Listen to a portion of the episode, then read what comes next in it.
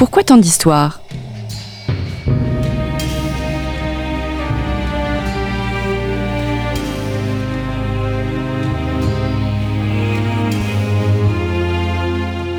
On retrouve Christophe Dickès. Chers auditeurs, bonjour et merci pour votre fidélité à Storia Voce. Comme vous le savez, nos podcasts sont euh, gratuits. Nous avons fait le choix de ne pas faire appel à la publicité pour les financer. Alors si vous souhaitez nous soutenir, n'hésitez pas à faire un don à notre association en cliquant tout simplement sur le lien indiqué dans la description de ce podcast. En faisant un don, eh bien vous recevrez, nous vous offrirons, l'association vous offrira plus exactement un abonnement à Histoire et Civilisation. Merci d'avance. Geneviève Varland, bonjour. Bonjour. Merci d'être venue à nous depuis euh, la Belgique. Vous êtes historienne, professeure en historiographie et histoire publique à l'Université catholique de Louvain et vous venez de d'éditer une partie des œuvres d'Henri Pirenne. Henri Pirenne, Histoire de l'Europe, œuvre choisie chez Quarto, dans la fameuse collection Quarto, euh, chez euh, Gallimard. Alors quand on évoque Henri Pirenne, on pense à des grandes figures comme Lucien Fèvre, Fernand Mhm. Brodel, Georges Duby ou Jacques Le Goff. C'est peu dire qu'Henri Pirenne fait partie du tout petit cercle Absolument. des papes de l'histoire. Comment expliquer cette incroyable influence de cet historien belge? Alors il a eu une influence euh, vraiment euh, extrêmement euh, importante. Donc vous avez évoqué une série d'historiens très importants. Il manque encore un nom à ceux-là, c'est celui de Marc Bloch.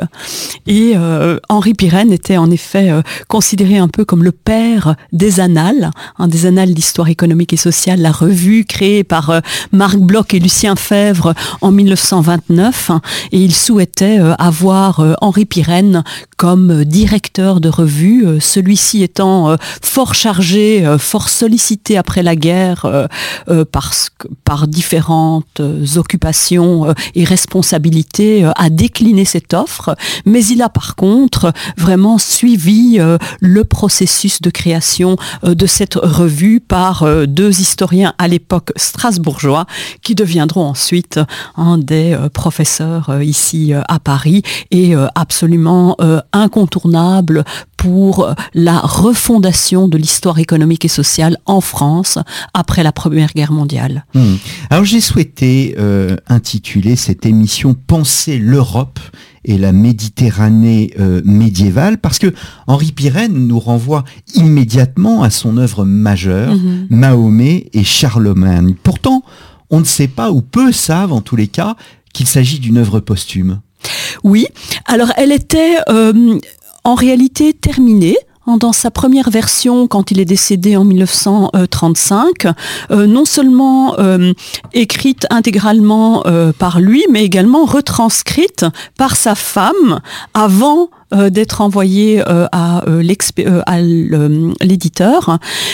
Et, et donc il avait en réalité déjà réfléchi aux thèses que l'on retrouve dans Mahomet et Charlemagne sur plus de plus de 15 ans. hein. Le premier article date de 1922 et euh, cette idée euh, de, rupture dans euh, la circulation méditerranéenne qu'il place plutôt vers le 7e si- siècle, 7e, 8e même siècle, il euh, euh, donc euh, euh, contestant euh, par là euh, les thèses euh, des historiens germanistes, elle a euh, germé chez Pirenne pendant euh, la euh, Première Guerre mondiale. Mm. Et euh, elle vient d'autres travaux, bien sûr. Alors, on- nous allons euh, y revenir naturellement euh, plus tard euh, sur cette œuvre majeure, Mahomet et, et Charlemagne.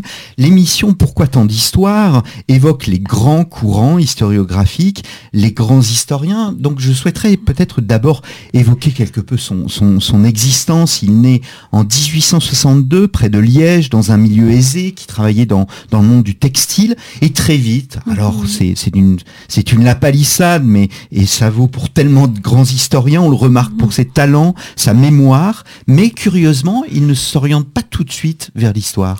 Non, il avait commencé des études de droit euh, sous euh, la contrainte paternelle qui euh, le voyait volontiers reprendre l'usine de textile familiale, mais ne se montrant pas extrêmement doué en mathématiques.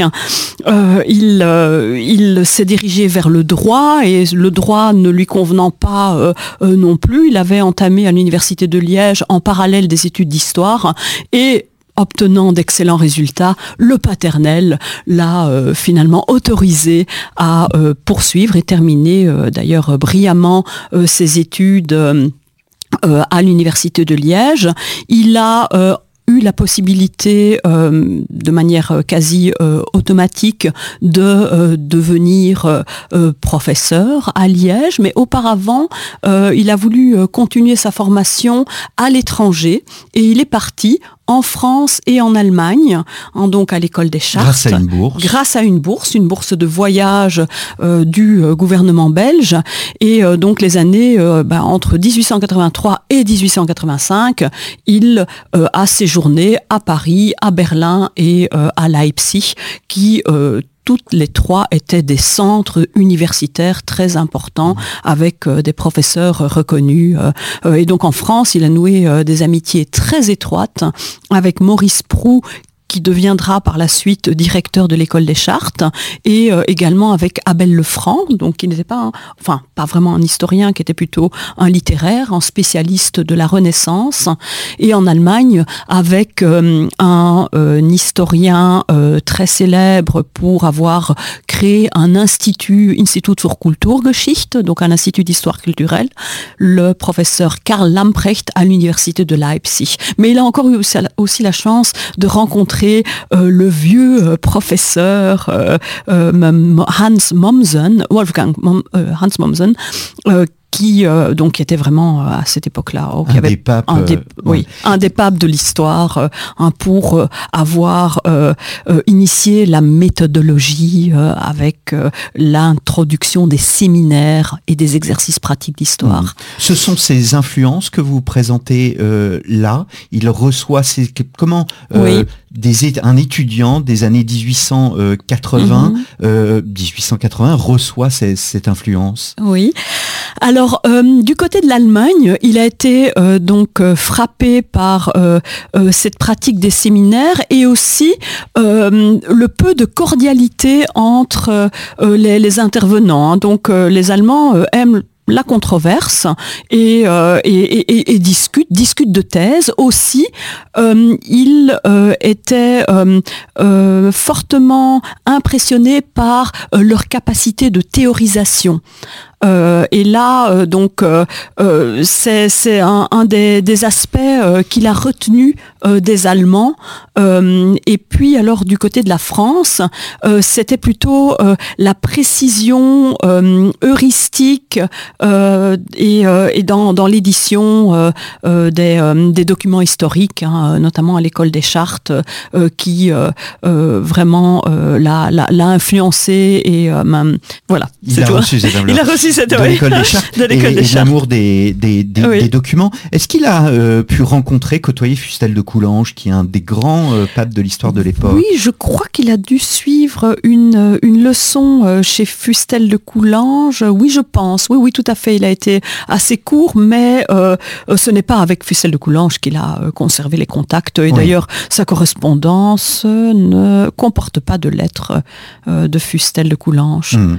On est surpris par l'incroyable euh, fond d'archives qui existe sur mmh. Henri Pirenne, mmh. ces archives qui sont euh, reliées, euh, elles sont aisément accessibles? Oui, elles sont accessibles absolument parce que euh, donc euh, cet historien est tombé dans le domaine public, hein, euh, donc il n'y a plus aucune réserve quant à la consultation de ces papiers pour donc des questions de, préservation de, la vie privée. Elle se trouve pour l'essentiel à l'université libre de Bruxelles et en effet rassemblée, reliée hein, en volume par son fils Jacques Pirenne qui lui-même était historien et qui a, euh, euh, oui, constitué euh, un, un patrimoine hein, à la mémoire de, son mmh. père. Donc, donc on a ces volumes à l'Université libre de Bruxelles. Il y a aussi des papiers aux archives de l'État, donc à Bruxelles également. Quelques archives, mais pas assez peu, même à l'Université de Gand, où il a pourtant été professeur de 1886 jusqu'en 1930. Et on a, alors l'ULB a encore reçu quelques, quelques caisses, hein, des fonds non classés venant encore de, la famille. Hein. mais c'est impressionnant de, de, voir ces collections de correspondance, notamment. Il y a des milliers de lettres. Des milliers de lettres. Des milliers de lettres. Alors sa thèse, revenons à, son, parcours. Sa thèse est consacrée à la ville de Dinan au, Moyen Âge et la ville domine l'œuvre d'Henri Pirenne. Euh, c'est assez euh, flagrant. Il y consacre d'ailleurs, nous y reviendrons, une de, de ses œuvres. Quel type de professeur était Henri Pirenne? Est-ce que c'était un bon orateur? C'était un excellent orateur. Hein. Euh, il avait vraiment le don du verbe aussi enthousiasmant et euh, donc suscitant pas mal euh, de vocations euh, parmi ses étudiants et d'ailleurs il placera un certain nombre d'élèves à la oui, dans des postes universitaires en Belgique. Et euh, je pense, euh, par exemple, à François Louis Ganzoff, qui lui a succédé euh, en histoire du Moyen Âge à l'université de Gand. Et alors aussi, enfin, à Liège, Hubert Van Hout, Guillaume Desmarais, qui est également un spécialiste des Pays-Bas, qui deviendra archiviste de la ville de Bruxelles. Donc il y a vraiment toute une école de Pyrène en Belgique, mais à l'étranger aussi, parce que euh, après la Première Guerre mondiale, euh, au vu euh, du retentissement de, de, ces publications et en particulier des villes du Moyen Âge qui rassemble une série de conférences qu'il a données euh, aux États-Unis, qui ont d'abord été publiées en anglais en 1925 et puis en euh, traduites en français ou publiées en français plutôt parce que Pirène écrivait quand même euh, d'abord en français et il n'écrivait pas directement en anglais. donc en 27 traduites donc publiées, c'est ça a attiré des étudiants américains à Gand qui par la suite, euh, voilà, sont aussi devenus euh, professeurs euh, d'université. Hmm. La guerre, la Première Guerre mondiale, la Grande Guerre, c'est un moment absolument essentiel de son existence, même de son parcours mhm. intellectuel. Oui, euh, oui. Euh, alors euh, donc il a été déporté en Allemagne parce que considéré comme très dangereux. Voilà, considéré comme très dangereux, comme meneur de l'opposition à la réouverture de l'université de Gand comme université exclusivement flamande, hein, aujourd'hui on dirait plutôt néerlandophone, euh, euh, suite au souhait hein, euh, du gouverneur von Bissing de proposer un enseignement euh, exclusivement en flamand. Euh, c'était d'ailleurs une des revendications euh, que l'on trouvait dans les milieux flamingants avant la guerre. Hein, donc von Bissing le faisait pour séparer les deux populations de la Belgique, hein, wallon et flamand. Et Pirenne, comme d'autres, hein, il n'était pas le seul. également son proche collègue Paul Frédéric, spécialiste de l'Inquisition et aussi de littérature euh, néerlandaise euh, ne souhaitait pas euh, satisfaire aux demandes de l'occupant parce que pour des raisons évidemment politiques idéologique, mais aussi euh, considérant que euh, la langue française euh, était une langue de culture, une langue internationale, et ne voyant pas la nécessité de, passer à un enseignement exclusif en néerlandais, mmh. parce qu'il y avait déjà des cours qui se donnaient et des sections hein, qui étaient en néerlandais avant la guerre, hein, mais on conservait un bilinguisme. Mmh. Et c'est la raison pour laquelle il a été déporté Hein, donc parce puisqu'il avait déjà à l'époque une notoriété. et, et, alors, ça lui a permis de, de, se retirer un peu des, affaires, comme un ermite. vous présentez, quand, enfin, il est, il est, présenté comme un, comme un ermite, comme un, voilà, il, il, utilise son temps et pour, au fond, ne pas devenir fou de cette, de cette déportation, eh bien, il se lance dans une de ses œuvres majeures, euh, son histoire de l'Europe. Oui, une histoire de l'Europe, donc écrite sur des, cahiers euh, d'écoliers, euh, écrite quotidiennement, hein, comme une forme, oui, de, discipline, hein, d'hygiène de vie pour garder une vivacité d'esprit et alors rassembler des idées qu'il portait en lui depuis longtemps. Hein, et ce livre est une forme de bilan euh, sur euh, le, commerce, hein, euh, les villes, euh, la, création des villes et le commerce qui font partie vraiment des, thèses majeures d'Henri Pirenne. donc une histoire de l'Europe qui se termine d'ailleurs au XVIe siècle avec la Réforme, donc essentiellement centrée sur le Moyen Âge, mais intégrant à la fois l'espace occidental, l'espace de, l'Europe centrale et de hmm. l'Europe orientale, parce que Pirenne avait eu l'occasion, euh, au premier, dans les premiers mois de sa déportation, dans le camp d'officiers euh, à Krefeld, euh, d'apprendre du russe la langue russe avec un officier euh, prisonnier et euh, ça, ça lui avait permis euh, d'accéder à de la littérature mmh. scientifique en russe et de s'intéresser très fort également à l'histoire de Byzance, hein, donc à ce qui est plutôt l'empire hein, donc byzantin, l'Europe et pas l'empire romain, hein, donc donc oui d'avoir une autre perspective sur le continent européen beaucoup plus large hmm. que celle qu'il avait auparavant. Hmm.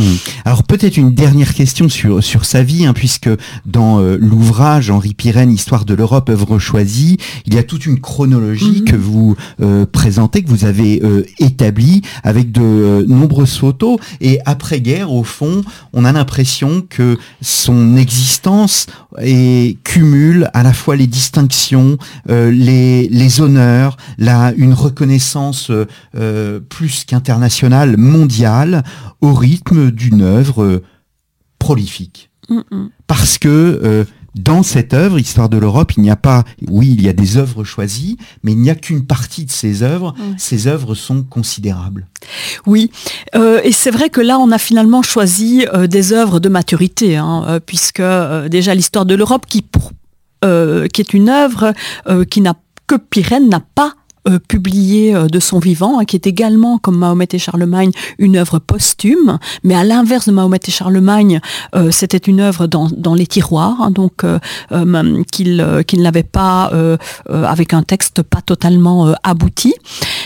et oui, les, les, œuvres de maturité, également avec les villes du Moyen Âge, et donc Mahomet et Charlemagne, que je viens de, de mentionner. Pourquoi? Parce que c'est là que euh, euh, ben, la pensée de, de, Pirenne euh, trouve son, son, extension majeure sur des thématiques qu'il avait déjà travaillées auparavant, hein, notamment sur villes et constitutions urbaines, mmh. dans une série d'articles hein, sur la naissance des villes pour la revue historique dans les années 1880. Donc on, on constate que c'est euh, comme une forme d'accumulation hein, qui lui permet euh, dans euh, ses œuvres qui enfin, post Première Guerre mondiale, de déployer sa, pensée. Hmm. Alors, sortons précisément de sa biographie, voyons sa pensée. Comment qualifier Henri Pirenne? Peut-on dire qu'il fut un historien engagé, un universitaire talentueux, ou simplement un historien populaire?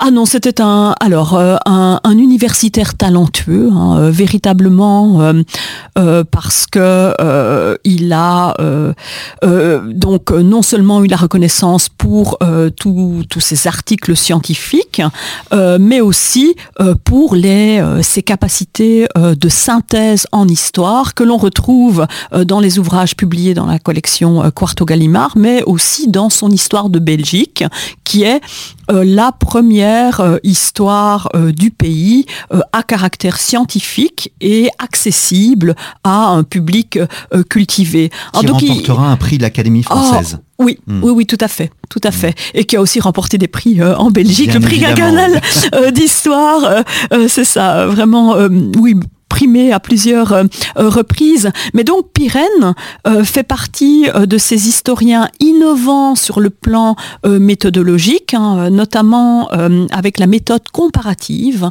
hein, qu'il applique pour une, la première fois euh, dans les articles pour la revue historique dans les années 1880, donc indiquant que on ne peut pas étudier la renaissance des villes à partir du 10e, 11e siècle de manière isolée, mais qu'il faut le faire dans un espace plus large. Alors lui, c'était surtout l'espace euh, de Flandre, hein, donc oui. euh, franco-belge, et, euh, et, en comparant aussi avec euh, les évolutions par ailleurs. Hein. Donc la question étant de savoir surtout si ces renaissances dépendent du commerce, et notamment du commerce à distance, ou si elles sont plutôt le fait d'une intensification des activités avec le marché local et aussi si euh, les villes sont créées euh, euh, non pas seulement par des marchands, mais plutôt par des abbayes ou autour de seigneuries. Mmh, hein, mmh. Donc il y a Historien engagé oui. ou pas? Alors engagé, euh, il, il n'était pas proche euh, du marxisme, non, alors absolument qu'il y a beaucoup pas. de sa génération, oui, qui oui. euh, d'historiens de sa génération qui étaient proches du marxisme. Oui. Non, non, il n'est pas du tout euh, euh, un historien marxiste parce que euh, et c'est pas non plus un historien engagé même directement politiquement. bien entendu, il a des thèses, hein, je, je, pourrais les énoncer, et notamment si on pense à euh, l'économie, euh, bah, ce serait plutôt un historien de type capitaliste, hein, au sens où il met en avant la liberté de commerce, la libre concurrence, et où il considère que ceux qui sont à la base de la création de villes, de villes nouvelles, ce sont des marchands, des marchands aventuriers, donc des, des, des, personnes qui prennent des risques, qui voyagent euh, loin pour ramener des marchandises et qui euh, euh, donc sont ne, dépendent absolument pas des autorités locales, hein, sont libres par rapport aux seigneurs. Donc là, c'est pas. alors, on pourrait considérer que c'est une vision marxiste dans le sens où, pour Pirenne, la base d'une société, c'est euh, l'économie. Euh, et, euh, aussi donc là où au Moyen Âge se créent de nouvelles institutions et une organisation urbaine, c'est d'abord dans, dans, les villes. Hein, donc les villes, euh, par euh, leur, leur, richesse, euh, le, leur acti leurs activités économiques génèrent des institutions, mmh. mais, mais ça se fait dans un cadre de, de co, co-décisionnel, pour utiliser un terme plus contemporain, hein, quand même, avec évidemment alors oui la formation d'un patriciat urbain, hein, donc et d'une d'une hiérarchie, mais, mais, mais à côté de ça, euh, euh, oui, il ne considère pas que euh, ce n'est pas du, du, du, du marxisme dans le sens où, où, il y aurait une, une structure, une classe dominante et, une et, une classe. Oui, mmh. voilà. Donc mmh. ça, c'est oui, voilà. Mais c'est un peu l'historiographie. Le ce qu'il y a, d'intéressant, c'est de voir euh, que euh, la géographie, par exemple, est essentielle pour lui, et il s'affranchit aussi des limites chronologiques. Hein. Il disait qu'on ne concevait pas un homme en termes d'enfance, de jeunesse, d'âge mûr, de vieillesse. On considère l'homme dans son ensemble, et il considérait l'histoire aussi dans son ensemble. Il s'affranchit euh, des, des, frontières. Est-ce qu'on peut parler d'histoire totale avant la lettre, au fond? Oui, on peut parler en effet d'histoire totale avant la lettre chez, chez Pyrène. Euh, donc euh, bah, ici euh, limité à, à l'Europe, mais en effet, donc et pour bondir sur ce que je disais auparavant, donc il y a le, il y a, le commerce, il y a l'économique, mais il s'intéresse aux faits culturels, il s'intéresse aussi à la constitution des, des, États. Alors chez lui, il s'intéresse quand même fort peu à la religion. Hein, donc ça c'est la tâche aveugle. Alors donc euh, ben, oui, bien entendu, la famille était catholique. Euh, il n'était pas particulièrement pratiquant, mais dans euh, la euh, distinction idéologique en Belgique, euh, il faisait pas partie du parti catholique, il était euh, au parti libéral, hein, mais, mais donc distinguant la, pratique religieuse qui est limitée au domaine privé de, de l'État, du domaine public qui est donc oui laïque, hmm. même si bon la religion reconnue en Belgique à son époque était essentiellement le catholicisme, avec hein, la possibilité pour les autres confessions, hein, juives notamment, ou protestantes, euh, de pratiquer le hmm. culte. Hein. Donc il y avait hmm. une liberté en Belgique euh, de religion. Donc euh, il sous-estimait le fait religieux dans, il a sous-estimé le fait religieux dans ses travaux. tout à hmm. fait, sous-estimé le fait religieux dans ses travaux. Et ça c'est important, notamment pour expliquer la scission entre les Pays-Bas du Nord et les Pays-Bas du Sud au XVIe siècle. la plupart des, des, historiens considère que ben, la constitution euh, euh, des Pays-Bas actuelle, euh, qui, a, qui ont comme religion principale le, la religion réformée, donc se sont affranchis euh, de ces 17 provinces des Pays-Bas euh, qui se trouvaient sous euh, l'autorité des Habsbourg espagnols, mmh. qui étaient des rois catholiques, eh bien, se sont affranchis essentiellement pour des raisons religieuses, hein, mmh. suite à, au mouvement de la réforme et euh, cette explication euh, religieuse de la scission entre les deux parties et aussi de la de l'échec de la reconquête dans les, provinces du Nord, eh bien Pyrène ne parvient pas à accepter cette forme d'explication donc entre donc religieuse hein, de séparation hmm. entre un Nord protestant et un Sud euh, qui est euh, resté euh, catholique, qui va plutôt le mettre ça sur le compte de, défaites militaires hein, hmm. de l'armée du duc d'Albe, qui n'est pas parvenu à reprendre Leyden et d'autres villes. Et pourtant, Mahomet et Charlemagne, Mahomet, on, sait très bien que dans le mhm. monde médiéval, religion et politique sont intimement mêlés. Il voyait la chose comme un fait, l'émergence de l'islam comme un fait en Méditerranée comme un fait politique et religieux ou simplement politique Simplement politique. Essentiellement politique, oui. Euh, et euh, euh, en fait, oui, le, la, question de la religion, euh, euh, il n'y a jamais porté euh, un grand intérêt. Ici, c'est plutôt cette conquête hein, jusqu'en Espagne et, et, alors le, le contrôle par les bateaux. donc, donc, donc, donc, donc le contrôle par, par les musulmans des ports qui, qui finalement ici ralentit et même provoque une rupture euh, du, commerce entre, euh, entre Byzance et, euh, Rome. et donc, donc oui, donc c'est pas, mais la religion, il, en, l'évoque un petit peu et de manière assez négative hein, mmh. pour l'islam, mais ça reste marginal. Hmm. Alors venons-en donc à, cette thèse que vous évoquez, on tourne un peu autour, mais euh, nous allons euh, plonger euh, dans, cette thèse. Est-ce que Henri Pirenne est le premier à se poser la question de la naissance du Moyen Âge?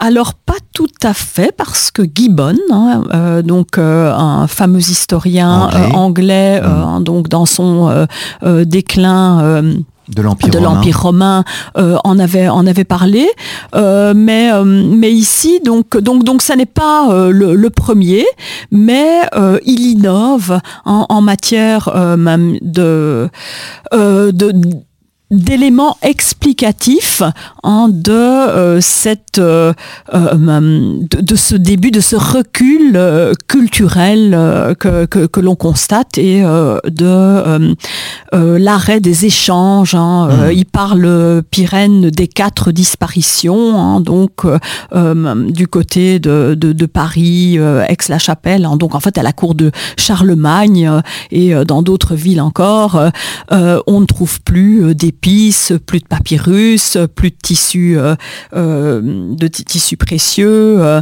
et plus d'or. et c'est ça qui indiquerait une forme de, de, transformation, pour ne pas parler de recul, hein, de, civilisation qui est une civilisation plus tournée vers la terre et moins euh, moins vers la mer. Moins vers la mer, mm. exactement. Alors que l'Empire romain est précisément tourné vers la mer. Donc la, thèse de Pyrène, c'est au fond de dire que le Moyen Âge ne commence pas euh, avec la chute de l'Empire romain ou à la chute de l'Empire romain, mais euh, au moment de l'émergence de l'islam qui coupe véritablement la Méditerranée et, et, et, dirige en quelque sorte le pôle de le, pôle de l'Europe vers, vers, vers le nord.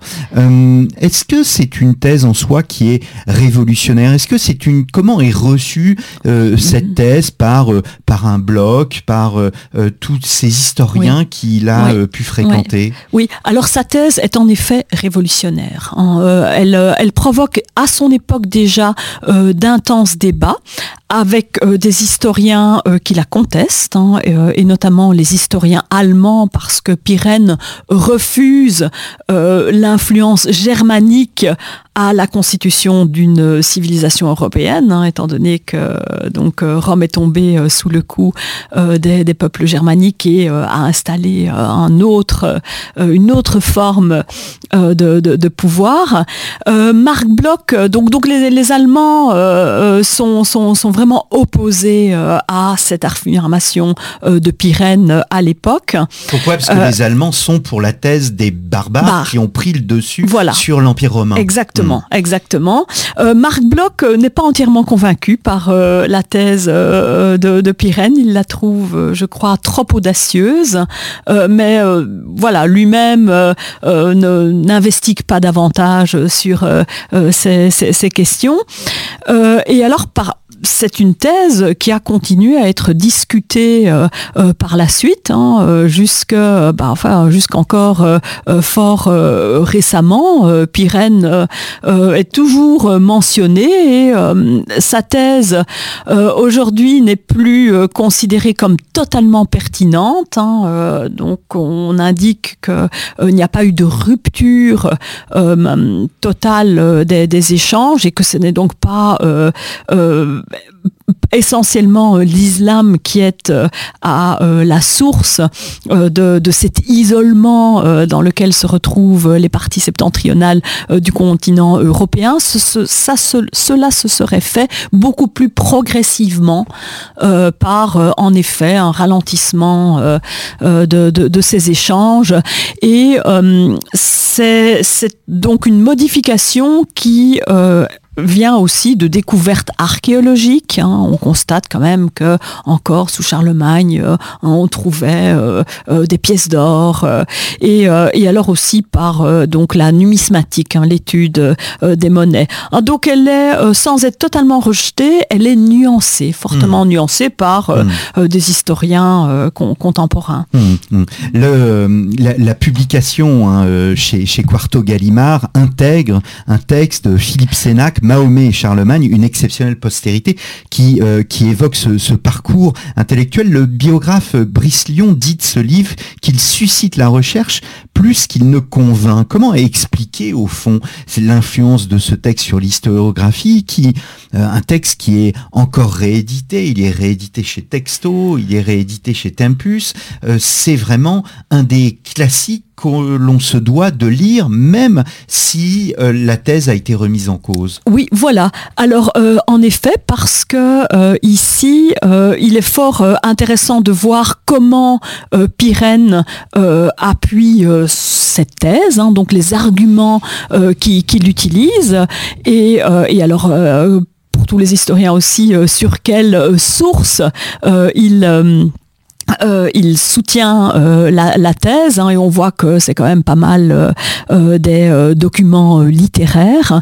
Mais indépendamment de ça, la lecture est toujours utile parce qu'il y a des informations qui restent d'actualité. Hein. La description de, cette époque, donc aussi de ville parce que Pyrène quand même voit qu'il y a d'autres routes commerciales qui euh, qui apparaissent, hein, notamment euh, via euh, via le nord, hein, via les pays scandinaves. Et et, et, et, ça, c'est euh, quelque chose euh, qui a encore euh, été renforcé par la suite, hein, que finalement le commerce ne s'est jamais totalement interrompu, mais que s'il n'y avait plus la Méditerranée, il a pris d'autres routes pour arriver jusque en passant par par la Russie, hein, donc enfin du côté de, de Kiev et en remontant vers la, la, Suède et la Norvège. Mmh, mmh. Dans son histoire de l'Europe, hein, et vous l'avez dit tout à l'heure, il oppose histoire occidentale et histoire euh, orientale. Cette thèse sur Mahomet et, Charlemagne renforce cette idée chez lui? Euh, Oui, euh, cette on, la retrouve, euh, mais euh, la thèse, en fait, elle apparaît euh, plutôt dans l'histoire de l'Europe et elle est plutôt de nature politique parce qu'elle réfère aux institutions. Et là, c'est un... une, oui, une influence des, circonstances euh, de, de, Pyrène, euh, donc euh, de sa déportation et de son internement en Allemagne, où il souligne que l'Europe occidentale s'est dirigée vers des institutions démocratiques beaucoup plus tôt que euh, l'Europe centrale et orientale. Hein. Et là, mmh. il pense euh, à l'Angleterre euh, avec donc la l'installation d'une république, donc et de le, le, le, Parlement, donc le Parlement, alors que en Allemagne, donc et aussi dans l'Empire russe, on a une structure sociale nettement plus hiérarchisée et où il oppose euh, euh, euh, l'aristocratie aux sujets, hein, donc les individus sujets qui ne sont donc pas citoyens comme hmm. ils pouvaient l'être en Angleterre et aussi en France. Donc ça c'est un, un élément qui, est, qui est vraiment fondamental dans l'histoire de l'Europe, mais pas, tout à fait en lien euh, avec euh, euh, ici la thèse économique et la thèse sur Mahomet et Charlemagne. Hmm. Est-ce qu'il voyait dans Charlemagne, comme on le voit aujourd'hui, une période de renaissance? Et je le dis par rapport notamment au fait qu'il voit dans la renaissance des villes, dans la place des marchands, dans son œuvre qui est absolument essentielle, il voit la place des villes, l'émergence des villes comme un temps de renaissance. Oui, mais alors là, c'est après Charlemagne, parce que cette renaissance commence vers le dixième. Le, le temps des cathédrales, c'est le temps des moines, le temps des cathédrales et le temps des villes, donc c'est beaucoup plus tardivement. Est-ce qu'il voyait euh, le temps, les temps carolingiens comme une renaissance, oui ou non? Non.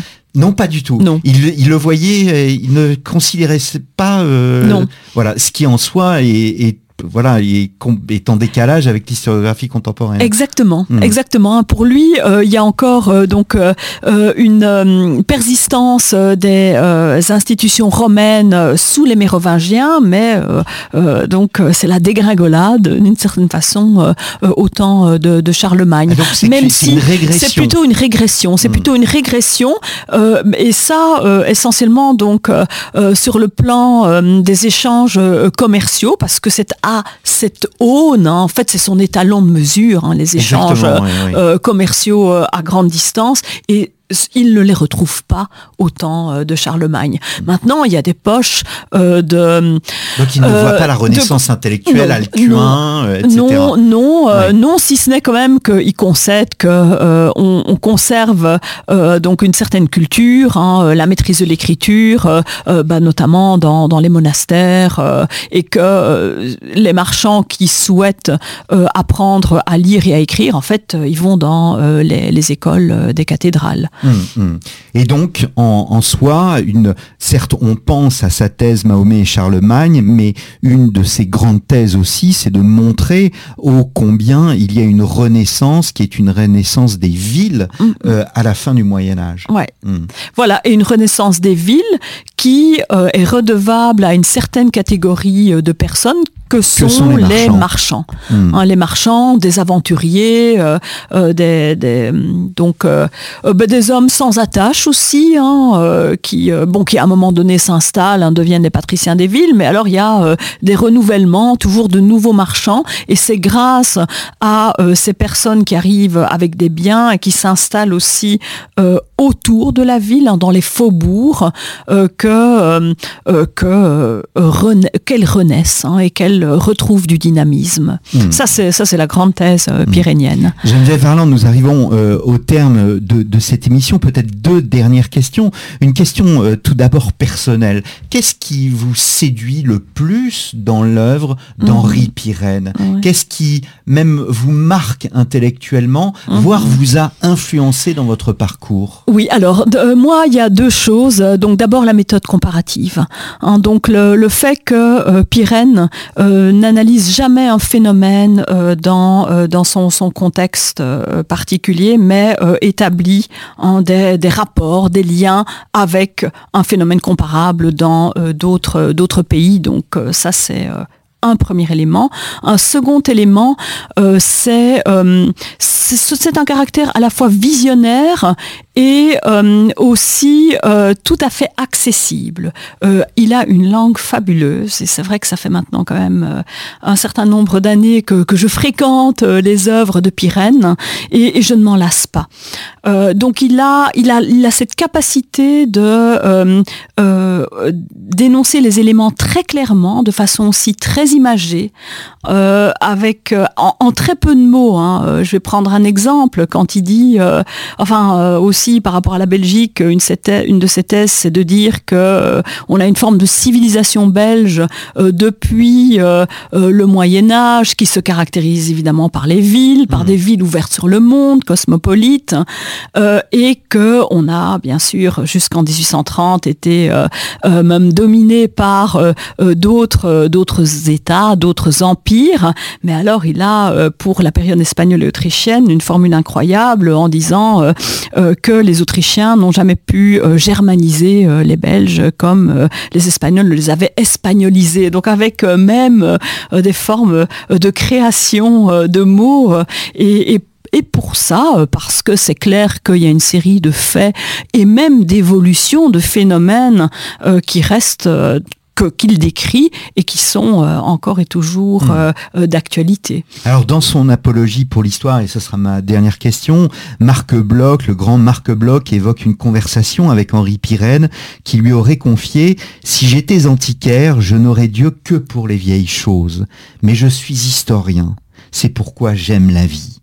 L'historien n'est pas seulement l'histoire n'est pas mhm. seulement une réflexion sur le passé, c'est une réflexion sur la vie pour Pirenne Oui, une réflexion sur la vie, une réflexion sur, euh, sur le présent, hein, parce que euh, il aime euh, également décrire les, les, activités des, des, individus et il s'est fort ben, inspiré de ce qu'il voyait dans ses promenades dans la ville de Gand, hein, donc les, les, les agents des, de, de, de, de sociétés commerciales et alors il, il transpose en quelque sorte au Moyen Âge tout en ne, ne faisant pas d'anachronisme. Mais donc il y a euh, euh, cette idée quand même que, euh, ben, que, que, nos sociétés sont basées sur, les sur l'activité, hein, l'activité humaine, les échanges, et que, et que ça, ça définit la vie. Alors il n'y avait pas encore de préoccupation environnementale, ni d'ailleurs assez, ni non plus très féministe chez Pyrène. Hein. Donc on Mm. peut quand on même. Pas parlé de sa femme, sa femme a un rôle très ah important. oui, vraiment, Voilà. vraiment. C'est vraiment la femme de l'ombre, mais qui, Ouais. euh, qui agit, Ouais. qui écrit beaucoup Ouais. et euh, qui le soutient. Ouais, Voilà. ouais, ouais. Eh bien, on restera sur cette image.